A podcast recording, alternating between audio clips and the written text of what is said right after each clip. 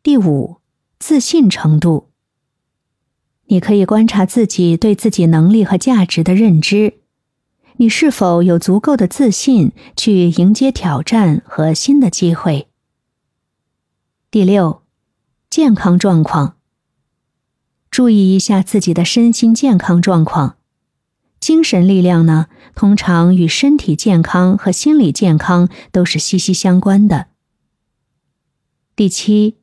人际关系，你观察自己与他人的交往方式和人际关系，自己是否能够有效的与他人沟通和合作呢？第八，成就感。你可以思考一下自己在生活和工作中取得的成就感和满足感，你是否对自己的成就感到自豪和满足？